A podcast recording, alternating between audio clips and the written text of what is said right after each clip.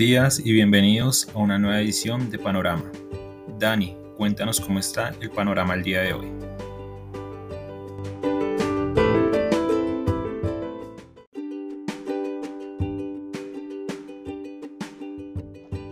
Muy buenos días a los seguidores del podcast Panorama de Global Securities, hoy primero de septiembre de 2021.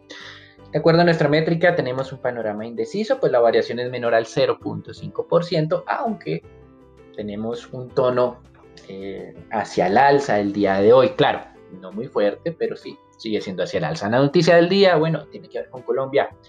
Las cifras de desempleo eh, fueron mejores a las esperadas por parte de los analistas. La tasa de desempleo urbano cayó del 17.1 al 15%, el mercado esperaba el 16.5%.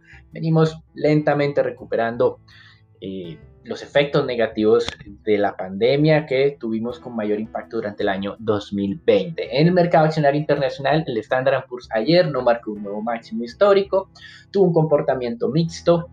Em, el sector petrolero fue uno de los que más cayó, 0.8%, el de tecnología también, 0.5%, y eh, fue compensado por valorizaciones en el tema del sector inmobiliario y de telecomunicaciones.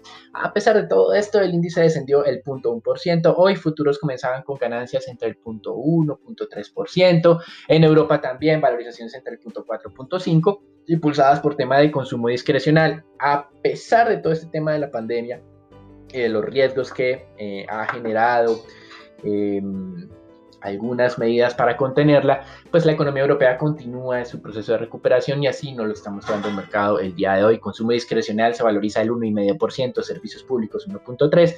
Lo que estaba descendiendo era el tema de materias primas. En divisas, el dólar se había mantenido estable al comienzo de la jornada de hoy. El índice de XY totalizaba cerca de dos o tres jornadas muy cerca de las 92.7 unidades. Lo más interesante era el comportamiento de América Latina. Las monedas de la región a través del índice LACI que eh, genera un promedio con una alta ponderación del Real de Brasil, había aumentado nuevamente a los 43.5 unidades está próximo a cambiar la tendencia. Este 43.5 eh, podría ser eh, como un nivel de resistencia para las monedas de la región. Em, con respecto al tema de materias primas, pues hoy el petróleo venía cayendo, hace algunos momentos era el 2%, se ha venido acelerando esa caída en este momento. Los expertos esperan que hoy a las 5 horas de la, a las 5 de la tarde Viena más o menos mediodía, una de la tarde en Colombia, Estados Unidos, hora este de los Estados Unidos, la OPEP pues simplemente confirme que continuarán con el proceso de incremento de producción de 400 mil barriles cada uno de los siguientes meses hasta que finalice este año. Em, por otro lado, la OPEP había mejorado o mejoró más bien la expectativa de incremento de demanda del año 2022. La métrica anterior era de 3.3 millones de barriles día más entre el 2022 que frente al 2021. Ahora fue aumentado a 4.2 millones de barriles, es decir, entre 900 mil y un millón de barriles más, demostrando esa recuperación internacional. En línea con esto, la demanda de combustibles en India aumentó el 2,5% en el mes de agosto. Recuerden la catástrofe del mes de mayo, donde realmente nunca se supo realmente cuánto había aumentado, cuánto se había afectado eh, en términos de contagios y de muertes. India, pues mediciones independientes dicen que no fueron los 400 mil muertos reportados oficialmente, sino que fue 10 veces, 4 y medio millones de personas han muerto en India debido al COVID. Pero hacia el mes de junio empezó a darse la vuelta y en julio se recuperó completamente la demanda de combustibles en India. En agosto continuó creciendo. Y para finalizar el tema de petróleo, los inventarios API han vuelto a caer en los Estados Unidos. Hoy tendremos los inventarios o las cifras oficiales del Departamento de Energía, pero estos inventarios API descendieron a 430 millones de barriles, 4 millones menos que la semana anterior. Es el mínimo en inventarios API de los últimos 12 meses. Probablemente hoy tengamos la misma confirmación por cuenta del Departamento de Energía en cifras oficiales. Las tasas del Tesoro se han movido mucho durante las últimas 24 horas. Pasamos del 1.29 al 1.32 y nuevamente al 1.29 que nos llevó al 1.32. Pues la idea es que el ritmo de crecimiento de Estados Unidos, si bien es cierto, eh, con alta presencia de COVID, de contagios de COVID en esta economía, pues no se ha eh, descarrilado. Pero pues hemos tenido algunos indicadores de debilidad. Confianza del consumidor que calcula la Conference Board, igual que la de sentimiento de la Universidad de Michigan, cayeron en la última medición. Y pues tuvimos una generación de empleo ADP por segundo mes consecutivo por debajo de las expectativas, aunque en el mes de julio esto no afectó la medición oficial del Departamento de Trabajo que estuvo nuevamente eh, cerca al millón de nuevos puestos de trabajo. La de ADP pues otra vez entre los 300 y 400 mil, mercado esperaba más de 600 mil, así que parece que estos indicadores debilitaron un poquito la dinámica de tasas de descuento de tesoros desde nuestro punto de vista, el nivel de recuperación de la economía estadounidense es muy avanzado, por eso seguimos viendo más como factores técnicos de la distorsión que genera las compras de la Fed, la razón por la cual las tasas están tan bajas, más que eh, expectativas de que la economía se vaya a debilitar de manera sensible. En América Latina también indicadores interesantes acerca de la recuperación. Ayer, uno de cada tres analistas esperaba que el Banco Central de Chile incrementara la tasa a 25 puntos básicos. Dos de cada tres, 50. ¿Qué hizo el Banco de Chile? De manera unánime incrementaron la tasa 75 básicos, es decir, más de lo que esperaba cualquier analista. La tasa de referencia, por lo tanto, pasa del 0,75 al 1,50. Hoy tuvimos un indicador de actividad de Chile mensual del 18%, es decir, esta economía continúa mostrando que la recuperación se está fortaleciendo, por eso el Banco Central está acelerando los incrementos de tasas de interés. Brasil también estuvo alineado con esta idea de recuperación económica. Hoy nos presentó las cifras de segundo trimestre, de crecimiento de segundo trimestre, muy en línea con lo anticipado por el mercado, 12.4% observado, 12.7% esperado, pero Brasil está lejos de un cuento de hadas. Si bien es cierto fue la economía de la región que menos se contrajo en el 2020, la que primero recuperará los niveles pre-pandemia, su abultado nivel de endeudamiento tiene los costos de deuda en niveles muy altos, 10, 11%, y esto pues eh, genera algunas dudas de largo plazo para los inversionistas. Es muy fácil que una economía desarrollada financie el 90% de deuda frente al PIB, no lo es para un mercado emergente como Brasil. Hasta aquí el reporte recuerden, mercados accionarios van bien, el petróleo está corrigiendo otra vez muy fuertemente a la baja. Los dejo entonces con Sharon, con Marcela y con Santiago para que nos cuenten qué está pasando en Colombia.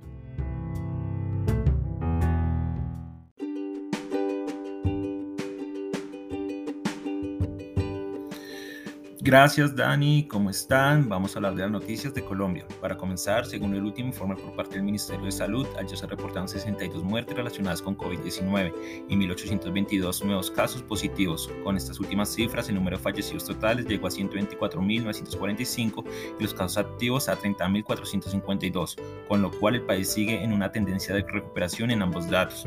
Por otra parte, el día de ayer el DANE dio a conocer su informe del mercado laboral, en donde se observa que la tasa de desempleo para el mes de julio de 2021 se ubicó en 14,3%, lo que representa una disminución frente al mes de junio cuando la tasa de desempleo fue de 14,4%. La población ocupada en julio de 2021 sumaba 2,91 millones de personas para llegar a un total de 20,9 millones. Por otra parte, la población desocupada cayó en 1,7 millones de personas y ahora son un total de 3,48 millones. Asimismo, la entidad resaltó que el sector del comercio y reparación de vehículos tuvo el mayor crecimiento con 644 mil nuevos puestos de la población ocupada nacional en, junio en julio de 2021, aportando así 3,6 puntos porcentuales a la oración nacional. Adicionalmente, el Ministerio de Comercio, Industria y Turismo, de acuerdo a su análisis, informó que entre enero y julio de 2021 las exportaciones colombianas de bienes no minero-energéticos sumaron un total de 9.849 millones de dólares, lo cual representa el valor más alto para los primeros siete meses desde 2008, cuando alcanzaron un total de 10.522 millones de dólares. Además, representaron un crecimiento del 21,8% frente al mismo periodo de 2020. El resultado estuvo impulsado por las exportaciones de bienes agropecuarios, alimentos y bebidas, que sumaron un total de 5.232 millones de dólares y que tuvieron una variación positiva del 16,6%. Y también por la, por la exportación de bienes manufactureros, que sumaron un total de 4.663 millones de dólares y que aumentaron en un 26,2% los destinos se destaca nuevamente Venezuela, ya que se trata de un mercado natural para Colombia por la cercanía. Para terminar, la Comisión Económica para América Latina y el Caribe, CEPAL, elevó la previsión de crecimiento del PIB para Colombia de 2021 del 5,4% que había previsto en julio a 7,5%. Esta mejora se debe, según al, organismo, a que en términos de cantidad de ocupados formales e informales se ha visto una mejora, así como también la Comisión resalta que en general el objetivo de Colombia en relación con las emisiones de deuda ha sido mejorar el perfil del crediticio y lograr ahorros en intereses. Bueno, Santiago, cuéntanos cómo está el, panorama el día de hoy de renta variable.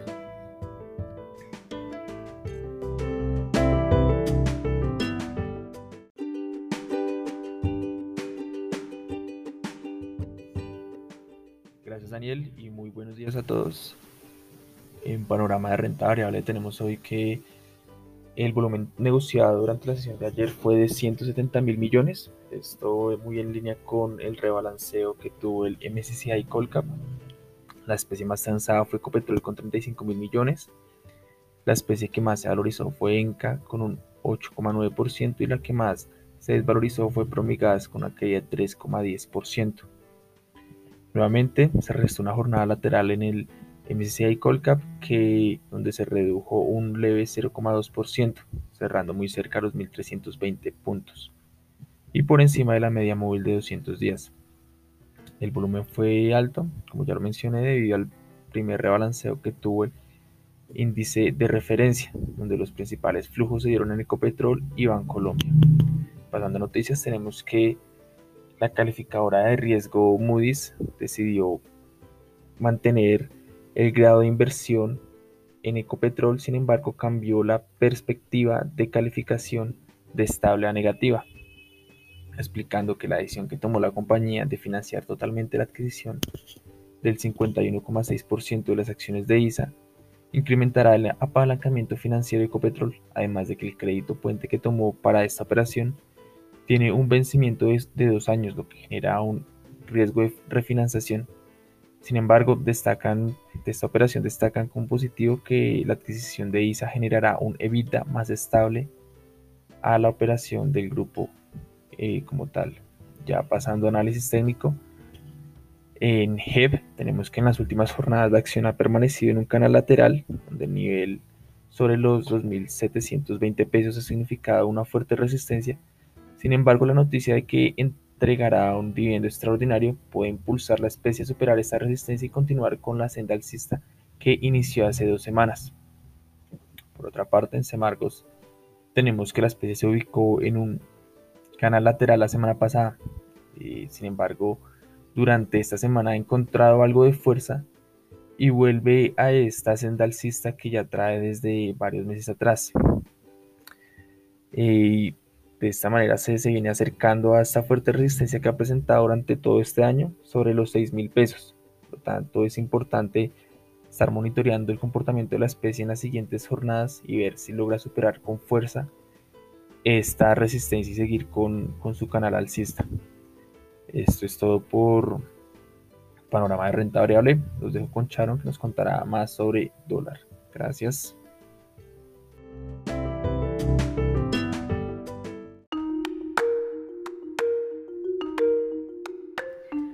Muchas gracias Santiago. Como nos contaba Daniel, el dólar continúa en su camino de debilitamiento y de esa manera se han visto beneficiadas las monedas latinoamericanas que continúan revaluándose. Peso colombiano no es la excepción y en la jornada de ayer tuvo un movimiento de fortalecimiento de unos 47 pesos para cerrar en 3.769 pesos por dólar, una vez más por debajo de esos 3.800 pesos y donde se operaron cerca de 1.190 millones de dólares, un volumen de negociación alto en comparación con los experimentados en las últimas jornadas y que puede responder también a ese, esa expectativa de monetización que se tiene para este año por parte del gobierno nacional. Ya para lo que fue el comportamiento durante el mes de agosto. La moneda tuvo una revaluación casi del 3%, de un 2.81%, son cerca de unos 108 pesos, lo que cayó el peso colombiano y fue su mejor desempeño en todo el año en cuanto a movimientos mensuales. Para el día de hoy entonces con un petróleo que está recuperando valor, un dólar que está algo más estable en el mundo y fortaleciéndose esperamos entonces comportamientos laterales en la moneda con sesgos bajistas aún las resistencias se ubicarían en 3.784 y 3.800 pesos, mientras que los soportes están sobre los 3.760 y 3.734 pesos por dólar.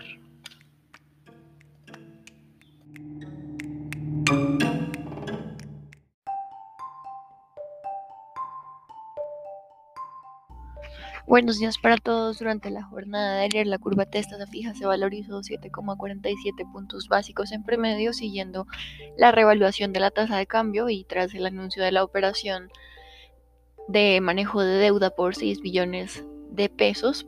Algunos agentes locales estuvieron ofreciendo títulos en el segmento medio y se observó compra de títulos en los segmentos medio y largo por parte de inversionistas extranjeros y agentes locales. Eh, con respecto a la curva TES-UR, se valorizó 1,88 puntos básicos en por medio, siguiendo a la curva testada fija por el mismo interés por parte de inversionistas institucionales.